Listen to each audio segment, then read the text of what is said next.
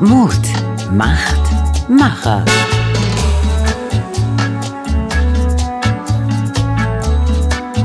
Der Podcast mitten aus dem Leben von Radio Aktuell mit Oliver Dunk. Herzlich willkommen. Mein Gast ist Matthias Trunk. Er ist Vertriebsvorstand der GASAG AG. Sie ist ein Berliner Energieunternehmen und einer der größten regionalen Energieversorger. Mit ihren Tochterunternehmen beliefert die GASAG mehrere hunderttausend Haushalts- und Gewerbekunden mit Erdgas, Bioerdgas und Ökostrom. Sie ist aber auch Netzbetreiber und Produzent von erneuerbaren Energien sowie Energiedienstleister. Herr Trunk, dieser Podcast heißt Mut, Macht, Macher.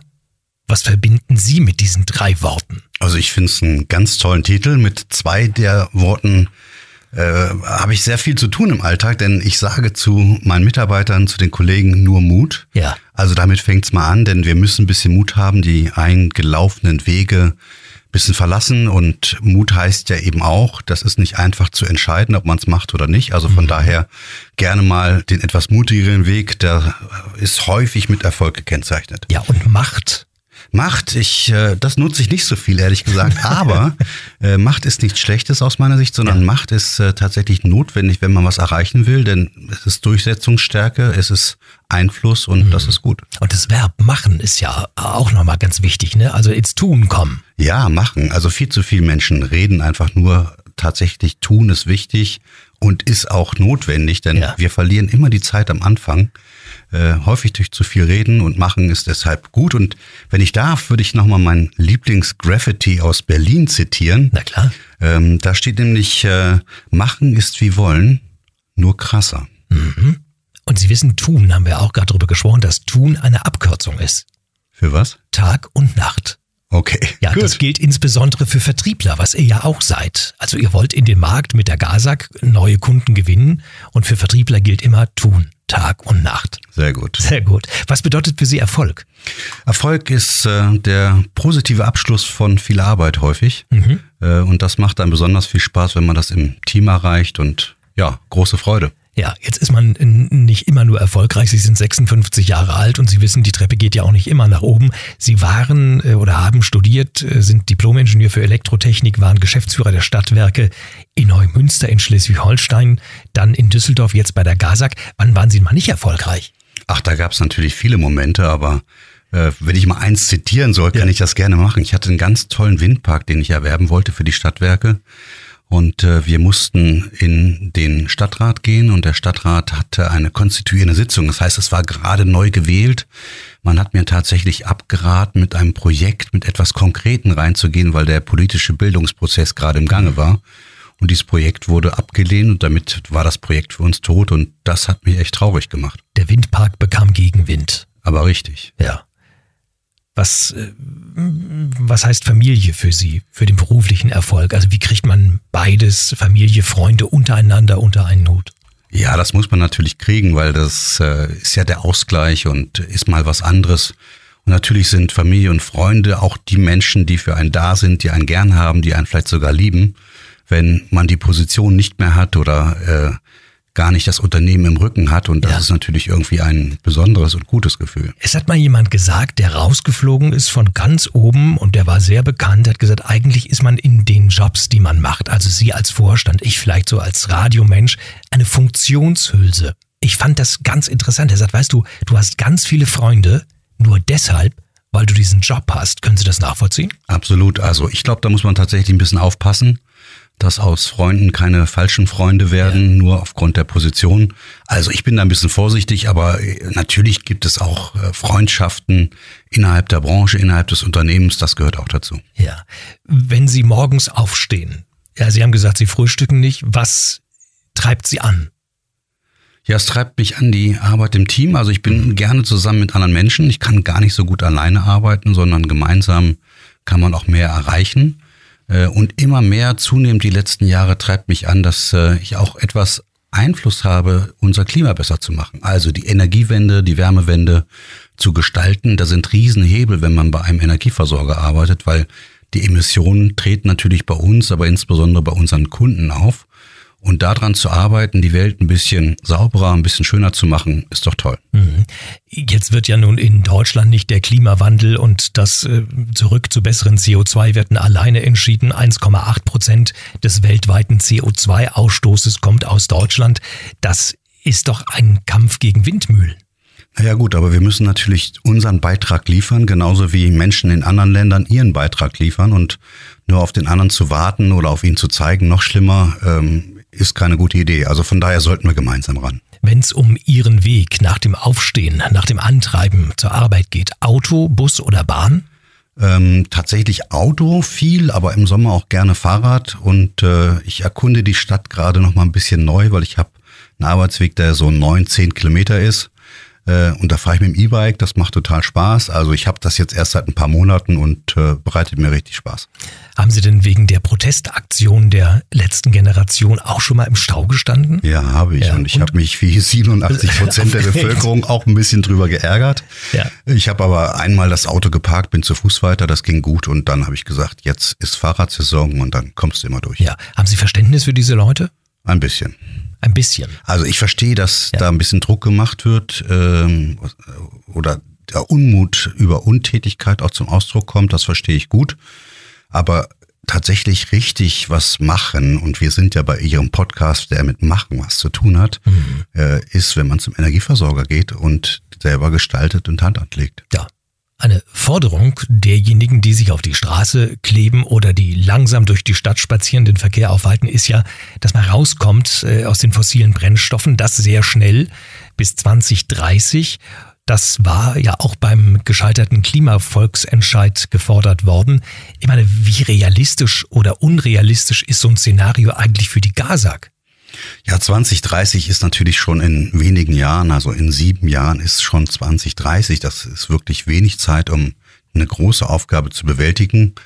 Ähm, Klimaneutralität für Berlin ist ja als Ziel für 2045 ausgegeben. Wir haben uns als Unternehmen, Unternehmensgruppe vorgenommen, bis 2040 klimaneutral zu sein. Auch das ist eine große Aufgabe. Äh, deshalb machen, jetzt anfangen. Wie gesagt, die Zeit verliert man immer am Anfang und wir müssen uns schon sputen. Jetzt kommt das neue Heizungsgesetz. Die Ampelkoalition hat sich darauf geeinigt, die kommunale Wärmeplanung muss bis spätestens 2028 vom Gesetzgeber angestrebt werden, also auch für Berlin. Da werden auch Sie involviert sein. Sie haben ja schon gesagt, 2028 Ausstieg ist zu eng. 2028 Wärmeplanung, ist das denn realistisch?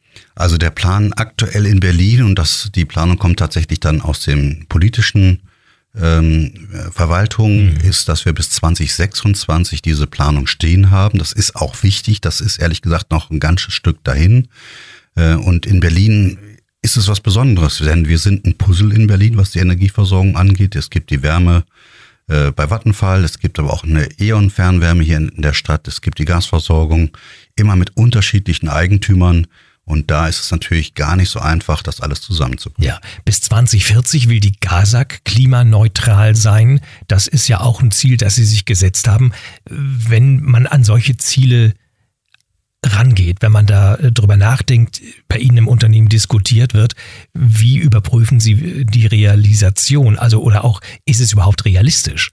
Wir haben den Plan gemacht und ja. äh, wie man das so macht bei Plänen, bricht man das runter in Meilensteine. Manchmal äh, verschiebt man die Pläne auch. Ja, natürlich. Also ich sag mal, wir, wir haben noch nicht für alles Lösungen. Und mhm. das ist irgendwie auch das, was, ähm, was mich natürlich auch umtreibt. Aber es gibt eben auch ganz robuste Schritte, also auf Englisch äh, No Regret, also Schritte, die man nicht bereut, die man heute schon machen kann. Dazu gehört beispielsweise die Versorgung von Quartieren, die man heute schon klimaneutral machen kann. Also da geben wir gerade richtig Gas. Mhm. Wenn Sie sagen, es gibt so Punkte, die sind noch nicht erkannt oder da, da wissen wir noch nicht, wie wir es machen sollen, könnte ich mir vorstellen, das, das macht auch ein bisschen Angst, oder? Nach dem Motto, ich habe mich da committed mit einer Zahl und eigentlich wissen wir noch gar nicht, wie es so richtig geht. Ja, ja, für vieles haben wir schon Lösungen tatsächlich, aber äh, es gibt ein paar Themen, die sind noch in Diskussion. Es gibt hier in Berlin, wir haben ja 85 Prozent der Einwohner Berlins sind Mieter, große Miethäuser, wo hunderte Parteien wohnen. Und dort gibt es heute nicht die Lösung mit einer Wärmepumpe. Das ist ganz schwierig, da ranzukommen. Also da braucht es dann Nahwärmenetze und die müssen erstmal gebaut werden. Ja, das heißt also mehr Fernwärme. Ja mehr Nahwärme, würde ich mhm. sagen. Also Fernwärme okay. und Nahwärme. Also Nahwärme heißt dann, dann ist so ein Fernwärme, heutiges Fernwärmekraftwerk steht dann gleich um die Ecke irgendwo. Ja, dann was, was Kleines. Also ja. dezentral ist ja sowieso ein Trend und mhm. das ist, sind auch gute Lösungen. Also nehmen wir mal einen Wohnblock für 250 Familien oder Menschen, die dort in, in Wohnungen leben und dort eine Erzeugung aufzustellen, die vielleicht auch Strom produziert und Wärme und das dann in den Häusern in die Wohnung zu bringen, das ist eine gute Idee. Ja. Und wie würde das realisiert werden? Auch solche kleinen Kraftwerke brauchen ja Flächen. Wo kommen diese Flächen her? Wo sollte das stehen? Ja, Berlin zeichnet sich aus durch Innenhöfe. Da kann man was machen, muss schallisoliert sein. Ja. Das ist natürlich total wichtig, auch bei der Wärmepumpe im Übrigen. Und ähm, ja, es gibt natürlich auch Kellerlösungen und äh, da muss man im Einzelfall tatsächlich gucken. Das ist nicht, nicht ganz trivial. Herr Trunk, bei der Diskussion um das sogenannte Heizungsgesetz ist ja eins aufgefallen, die Unsicherheit in der Bevölkerung ist exorbitant groß. Leute fragen sich, hey, wie soll das alles weitergehen? Menschen, die in Wohnungen leben, wo es eine Gasetagenheizung gibt, die sagen natürlich, okay, dann kommt diese Nahwärme, aber ob das wirklich funktioniert, wer soll das bezahlen? Da muss ich anteilig wieder irgendwie geht die Miete hoch und so. Was, was sagen Sie den Leuten, die unsicher sind, die tatsächlich ja vor der Frage stehen, kann ich mein Haus noch behalten, ja, wenn da die Wärmepumpe hin muss, wenn äh, Öl und Gas nicht mehr erlaubt sind? Was antworten Sie denen? Also die Ängste kann ich erstmal total gut verstehen. Es geht ja nicht nur darum, die Heizung auszutauschen, sondern häufig, gerade bei älteren Gebäuden, ist eine Sanierung des Gebäudes notwendig, also das Dach, Dach neu machen, Fenster tauschen äh, und so weiter. Und das geht natürlich ins Geld. Also bei einem größeren Haus können das auch Beträge sein, die sechsstellig sind. Ähm, und da eine Beratung zu haben, ist ganz wichtig. Also ich empfehle ganz konkret und lade ein zu unserer Energieberatung entweder am Euref Campus oder am Hackischen Markt in Mitte. Also dort individuelle Lösungen angucken und es geht nur individuell und für jedes Gebäude, für jeden Bedarf, äh, so wie es eben mhm. sein muss. Als Energieversorger bei der GASAG äh, geht es ja natürlich auch, wenn man sich die Energiewende anschaut, um eine Liefersicherheit. Also wie kann ich davon ausgehen, dass ihr auch morgen, übermorgen noch da seid und, und, und liefert? Und es geht um eine Preissicherheit. Ja? Wie kann man die den Konsumenten, den Kunden vermitteln? Ja, das haben wir, glaube ich, alle nach dem letzten Jahr noch schmerzhaft in Erinnerung. Also das Thema Versorgungssicherheit ist schon ein Thema, ähm, das uns ja ein bisschen Angst gemacht hat, den Kundinnen und Kunden. Äh, wir haben im Übrigen im Unternehmen haben wir viele dafür gearbeitet, dass wir diese Versorgungssicherheit herstellen. Kleine Sachen, größere Zusammenhänge organisiert. Äh, und da ist tatsächlich auch wieder ein Versorgerstolz äh, aufgetaucht bei unseren Mitarbeitern und Mitarbeitern. Das heißt, die brennen dafür, alles zu tun, damit es läuft. Also, das machen wir. Ja. Preissicherheit war der zweite Teil Ihrer Frage. Da haben wir ja auch Böses erlebt im letzten Jahr. Wir haben gesehen, als es ganz böse wurde und auch wir äh, die Preise, was wir ehrlich ungern tun, so erhöhen mussten, äh, hat der Staat unterstützt und äh, das war auch, glaube ich, gut so. Es war schwer umzusetzen für uns, weil wir es organisieren mussten, aber es hat am Ende gut geklappt. Die Frage, die sich ja viele stellen, Deutschland äh, ist äh, eines der Länder mit den höchsten Energiepreisen auf der Welt. Wo ist der Deckel? Wie teuer kann Energie noch werden? Wir lesen immer wieder, dass große Industrien entweder insolvent gehen, der Keramikindustrie, Glasindustrie, weil die Produktion exorbitant Energie erfordert. Aber wo geht's hin? Wie machen wir Energie bezahlbar in Deutschland und natürlich auch in Berlin? Also der mittelfristige Plan ähm, und auch langfristige Plan natürlich ist, erneuerbare Energien einzusetzen. Die haben vergleichsweise geringe Kosten. Wir müssen nur zusehen, dass wir für die Zeit, wir nennen das Dunkelflaute, wo der Wind nicht weht und die Sonne nicht scheint, dass wir Ersatzkraftwerke haben, die dann einspringen können. Das sind nur ein paar tausend Stunden im Jahr, aber die brauchen wir. Aber erneuerbare Energien sind grundsätzlich, wenn die Investition ja erstmal getätigt ist, für null zu haben, wenn der Wind weht und die Sonne scheint. Also ein bisschen Wartungskosten mhm. fallen an, aber das Gros steckt ja in der Investition. Also das ist der mittel- bis langfristige Plan. Und ansonsten diversifizieren wir gerade sehr groß, also gucken, dass wir viele Quellen haben, aus denen wir beziehen können. Dadurch entsteht Wettbewerb und Wettbewerb sorgt für niedrige Preise. Ja, und äh, wenn ich daran denke, ich habe ein E-Auto und dann kommt noch die Wärmepumpe und ich bin nicht der Einzige, dann sind die Netze irgendwann überlastet. Muss ich denn Angst davor haben, dass äh, irgendwann der Strom nicht mehr aus der Steckdose kommt, weil einfach zu viele gerade Energie ziehen? Das müssen wir steuern. Also tatsächlich müssen die Stromnetze ausgebaut werden. Ich betreibe kein Stromnetz, aber ich kenne Kollegen, die tun das. Äh, die haben natürlich schon Respekt davor, ähm, weil sie viel investieren müssen in den nächsten Jahren. Äh, und das muss gut investiert sein, das muss schlau investiert werden und wir brauchen natürlich auch smarte Energie. Also es reicht ja nicht, dass wir alle gleichzeitig auf den Knopf drücken und dann gehen alle Maschinen an und uns fliegt das genau. Stromnetz um die Ohren. Ich mache es mal ein bisschen plastisch, sondern wir müssen es intelligent steuern. Also das Auto kann auch geladen werden, wenn wenige andere Verbraucher gerade unterwegs sind und das Angebot an Produktion, Stromproduktion hoch ist, das ist dann Intelligenz und wir werden dann irgendwann Ihr Auto auch als Speicher nutzen. Das heißt nicht nur aufladen und fahren, sondern auch mal wieder abladen, also Strom in das System zurückgeben, um andere, die dann Bedarf haben, zu unterstützen. Das heißt, Sie stellen sich neben mich und klauen mir den Strom. Ja, klauen würde ich schon mal nicht. Sie haben äh, die Leute genannt, die Sie kennen, die Strom produzieren. Vattenfall, äh, namentlich, äh, habe ich jetzt mal ausgesprochen, das ist ja Ihr größter Kunde. 70 Prozent der Vattenfall-Kraftwerke werden mit Gas betrieben. Dann könnte ich mir vorstellen, meine Güte, da müssten Sie ein bisschen Angst haben. Da gehen mir 70 Prozent oder wie viel auch immer Umsatz verloren, wenn Vattenfall nicht mehr mit Gas produziert. Also tatsächlich stimmt die Zahl, 70 Prozent der Fernwärme in Berlin wird mit Gas erzeugt, also Wärme und in Teilen eben auch Strom. Ähm, das äh, ist aber jetzt gar nicht mein Kunde. Also wir trennen immer sehr fein. Das nennt sich Unbundling. Ja, Netz zwischen, und, äh, zwischen Netz und Vertrieb. Also ich genau. verkaufe denen das nicht. Äh, aber es wird durchgeleitet tatsächlich. Mhm. Und wir müssen natürlich diese Kraftwerke, und es gibt auch noch ein Kohlekraftwerk in Berlin, die müssen ja klimaneutral werden, sprich von den fossilen Energien weg, defossilisieren ein neues Wort, was man sich vielleicht mal merken kann, also aus den fossilen Energien raus. Und äh, das würde zum Beispiel mit Wasserstoff gehen und dann brauchen wir auch die Netze. Ja, ist Wasserstoff eine endgültige oder auch nur eine Übergangslösung? Also der grüne Wasserstoff ist sicherlich eine endgültige Lösung, wird erzeugt aus erneuerbaren Energien. Es gibt aber auch noch andere Farben des Wasserstoffs, beispielsweise der blaue Wasserstoff, der auch ziemlich nachhaltig ist. Also dort wird der, das CO2 getrennt äh, aus Erdgas heraus abgetrennt und dann hat man Wasserstoff und dieses CO2 verpresst man wieder ins, in den Boden, also da, wo das Gas rauskommt. Dort kann es auch sicher gelagert werden. Und das, wir haben das Ziel dann erreicht, dass dieses CO2 nicht in der Atmosphäre landet. Das ist ja das, was uns Sorgen bereitet. Was ist Ihr Rat für den kommenden Winter? Für die Leute, die sich fragen, hey, wie entwickeln sich die Energie, die Gaspreise? Was, was sagen Sie denen? Also wir haben weit nach vorne eingekauft. Also die Preise sind sicher für unsere Kunden. Für wie lange? Ähm, ich bin mal deutlich über äh, übers Jahre, über den Jahreswechsel hinaus, also mhm. sicher in der Heizsaison 2023, 2024.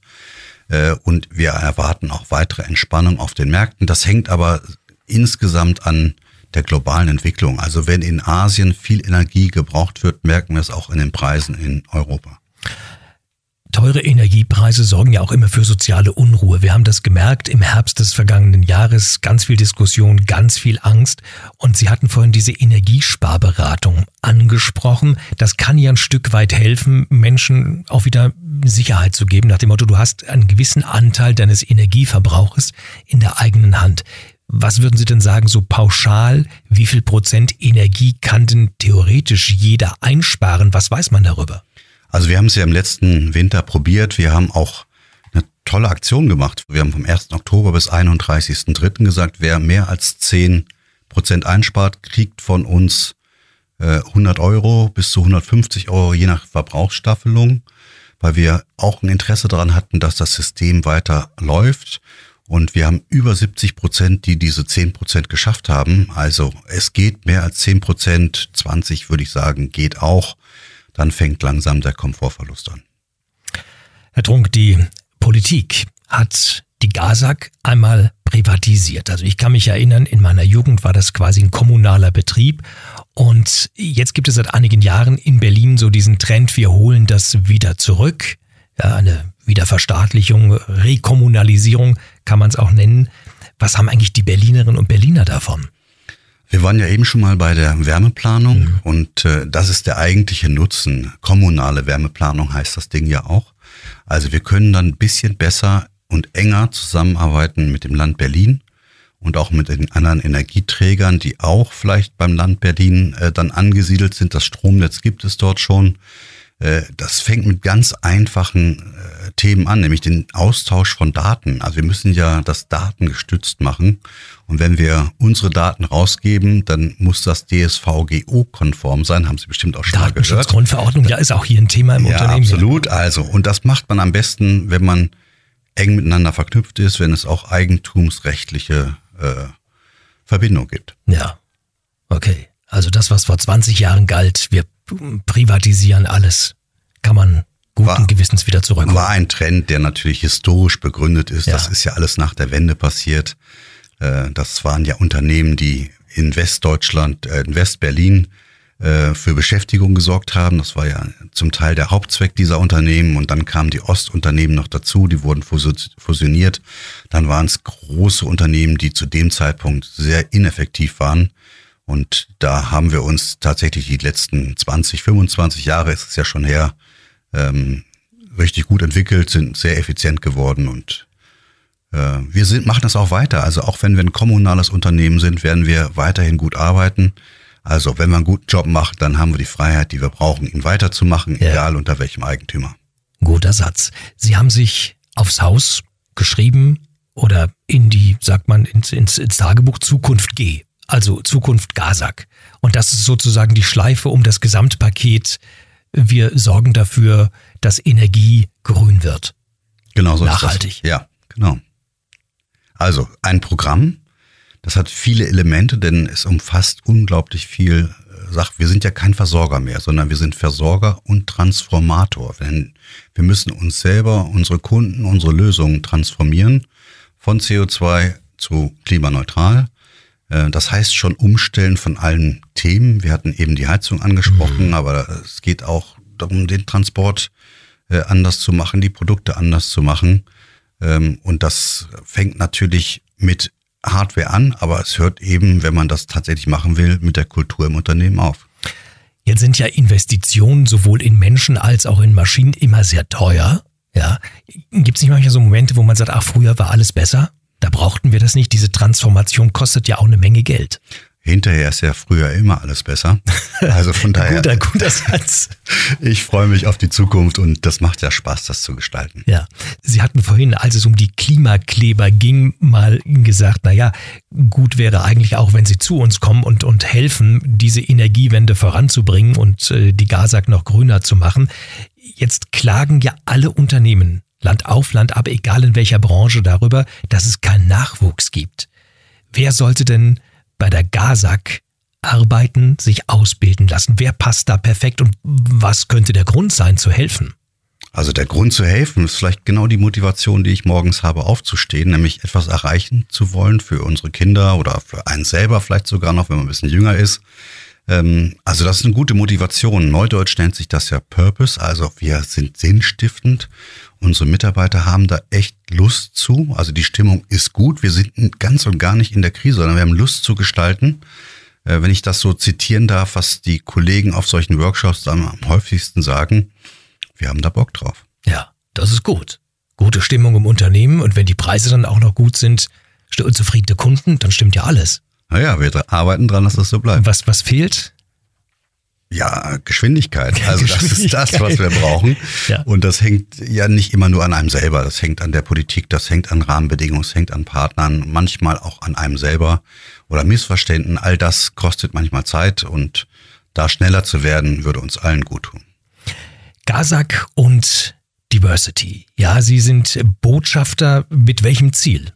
Was ist die Absicht? Also ich bin zurzeit, wir werden das wechseln, äh, Diversity-Botschafter. Wir wollen mehr Vielfalt, aber auch Toleranz ins Unternehmen bringen. Also Toleranz dem anderen gegenüber, egal ob er eine andere Religion hat, ein anderes Alter hat, ein anderes Geschlecht, eine andere sexuelle Orientierung hat. Also da eine Akzeptanz und Toleranz zu haben, ist erstmal ganz wichtig für die Arbeitsbedingungen.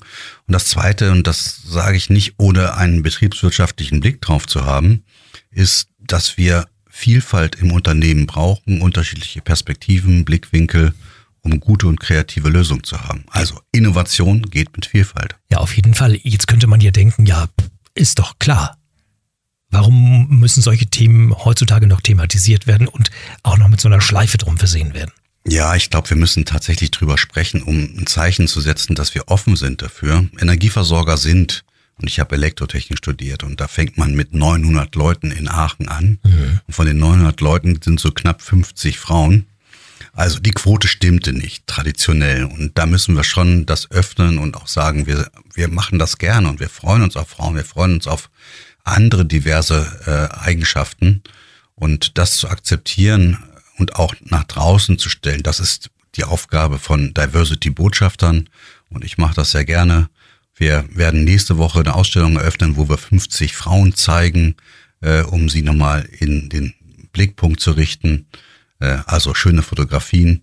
Und das sind so kleine Aktionen, um das Ganze zu unterstützen. Das heißt auch mehr Frauen in Führungspositionen bei der GASAG. Unbedingt. Wir haben uns da Ziele gesetzt und da haben wir noch ein bisschen Weg, die zu erreichen. Ja, jetzt ist ja eine häufige Diskussion bei diesem Thema äh, Mann-Frau oft, naja, wenn die Kompetenz äh, nicht hinhaut, egal ob jetzt beim Mann oder bei der Frau, äh, ist nicht viel wichtiger, was kann der oder was kann die. Weil mich nervt's ganz ehrlich manchmal, dass ich immer lese, Ausschreibung, Frauen werden gegebenenfalls bevorzugt. Ich denke, hey, wenn der oder derjenige besser ist, fachlich, dann müsste man doch eigentlich den nehmen. Das machen wir auch. Also auch, ich glaube, ja. das äh, ist normal, sonst würde ich mich ja selber auch diskriminiert fühlen. Ja. Das geht ja nicht. Also wir nehmen gerne Frauen und ich merke auch immer in, in Teams, in, in Sitzungen, wenn man ein bisschen diverser unterwegs ist, macht es mehr Spaß, ist eine andere Dynamik drin. Mhm. Jetzt ist die GASAG ein Unternehmen mit Tradition, eine Zeit, wo Sie noch gar nicht in dem Unternehmen waren, so direkt nach der Wende. Sie haben ja vorhin äh, angesprochen, äh, gerade bei Diversity, dass man auch andere Kulturen verstehen muss. Nach der Wende gab es ja so diese Zeit Ossi-Wessi. Das war ja im Grunde auch der Aufprall von zwei Kulturen, die zwar ganz nah beieinander gelebt haben, manchmal nur 50 Meter getrennt, aber da war eben die Mauer dazwischen und alle sind anders groß geworden. Dieses Thema hat sich ausgewachsen, davon gehe ich mal aus. Ich bin jetzt seit knapp sieben Jahren in Berlin und ich glaube, ich habe eine ganz gute Menschenkenntnis. Ich habe mir vorgenommen, als ich ins Unternehmen kam, mal zu gucken, wer kommt denn aus dem Osten, wer kommt denn aus dem Westen. Ja. Ich habe es nicht hingekriegt. Man hat es auch nicht mehr erkannt, so an den Schuhen wie früher oder, oder wissen Sie, woran man es noch erkennt? Sagen Sie es. Wenn jemand von einer Wohnung spricht, dann sagt er nicht, der Ostdeutsche sagt zwei Raumwohnung, der Westberliner oder Westdeutsche sagt zwei Zimmerwohnung. Okay, habe ich das was ist, gelernt. Das, da ja, kann man, da kann man mal ganz genau zuhören. Was, Aber was sagen Sie? Ich sage zwei Zimmerwohnung. Ich also auch. Ich, ich bin in Berlin-Wedding im Westen groß geworden. Ähm, und äh, aber letztlich ist das auch eigentlich scheißegal, oder? Äh, mir schon. Ja. Ist auch Diversity. Und, ja, na klar. Also unterm Strich geht es darum, ist der nett? Ja, ist er sympathisch? Welche Hautfarbe, er Religion? Ja, das ist doch eigentlich vollkommen egal. So sehe ich das, genau. Ja. Achtung und Respekt, das sind die entscheidenden Faktoren. Absolut. So, sind wir uns einig. Und was machen wir jetzt damit? Mut macht Macher. Was ist Ihr nächstes Ziel, wo Sie selber sagen, da möchte ich mal mutig sein, unabhängig vom Geschäft? Ach, vielleicht nochmal eine neue Sportart machen oder sowas. Ehrlich, was, ja. was wäre das denn? Ah, das weiß ich noch gar nicht. Also jetzt habe ich die Frage mal gar nicht erwartet. Ähm, aber tatsächlich habe ich, äh, und das tatsächlich schon in den nächsten Tagen äh, vor, mal segeln zu gehen und lass mir das zeigen. Ja. Ähm, das ist jetzt eine etwas bequemere Sportart, mögen Sie vielleicht denken, aber äh, Nein, man kann auch man kann Nein. auch sportlich segeln. Absolut. Und ich habe einen Segelschein und der ist äh, etwas verstaubt, also sprich, ich bin lange nicht auf dem Segelboot gewesen. Deswegen habe ich mir Hilfe gesucht und das könnte mein kleines Abenteuer sein. Ich bin einmal mitgefahren und muss Ihnen sagen, ich hatte solche furchtbare Angst. Es war im Mittelmeer und äh, das hat mir nicht so gefallen. Und Mut zum Beispiel, ich habe mal eine Bergwanderung gemacht durchs Ötztal bei Schneetreiben, habe das vorher nie getan und war so fertig. Und am Ende äh, sagte man mir, wusstest du eigentlich, dass an der und der Stelle der Weg war nur 30 Zentimeter breit, es 150 Meter weiter runter ging. Ja, da dachte ich, so hast du ganz schön viel Mut gehabt. Gut, dass ich es vorher nicht gewusst habe. Ja, manchmal ist es gut, wenn man es hinterher erst weiß. Am Mut hängt der Erfolg. Mhm hat Theodor Fontane gesagt. In Stine. Teilen Sie das? Ja, ja. finde ich gut. Also nicht alleine, aber natürlich ist das und kann es ein erster guter Schritt sein. Ja. Und äh, was denken Sie, welche Faktoren sind in jeder Beziehung dafür verantwortlich, dass man erfolgreich ist? Ich sage zwei.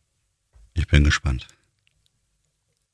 Beharrlichkeit, Mhm. also immer dranbleiben Ja, und Leidenschaft. sehr gut. Das, was man gerne macht. Also die, diese Beharrlichkeit, ich nenne das immer wieder aufstehen. Ja? Mhm. Also man kennt das ja von Kindern, die laufen lernen, die fallen so oft hin, Genau. tausende Male, hunderte Male. Äh, Und wenn sie es nicht wieder probieren würden, würden sie nie laufen können. Also ich finde, dieses Bild ist irgendwie total schön. Und die Leidenschaft, die gehört dazu. Und äh, das Feuer, was du in anderen entzünden willst, ich weiß gar nicht, von wem das Sprichwort ist, das muss in dir selber brennen. Das stimmt. Und bei den Radfahrern heißt es immer, hinfallen ist keine Schande, liegen bleiben schon. Wow. Matthias Trunk, danke. Danke Ihnen herzlich. Mut macht Macher.